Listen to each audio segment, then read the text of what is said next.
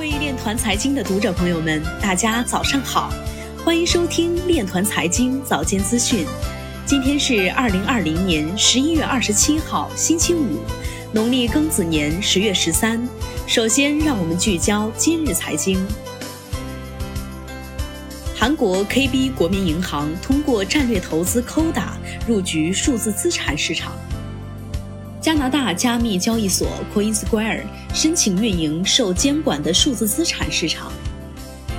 北京外汇管理部大力推进跨境金融区块链服务平台试点。南宁市发布基于区块链技术的社保快贷个人版金融服务。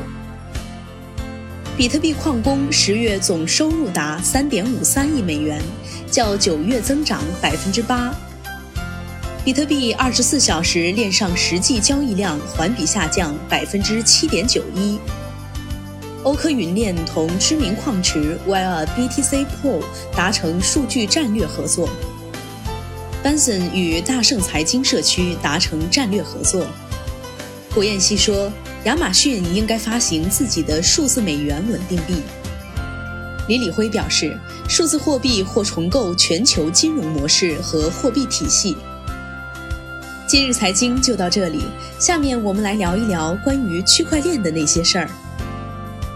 国家广播电视总局印发《关于加快推进广播电视媒体深度融合发展的意见》的通知。通知提出，保持对新技术的战略主动，高度关注新技术发展，深入研究颠覆性技术可能带来的技术变革，主动跟进，心力除弊，为我所用。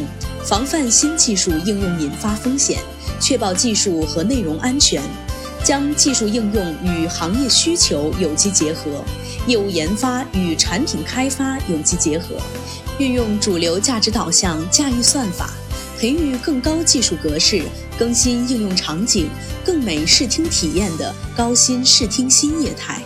拉动相关设备生产及消费，加强五 G、四 K、八 K、大数据、云计算、物联网、区块链、人工智能等在全流程各环节的综合应用，抢占全媒体时代战略高地。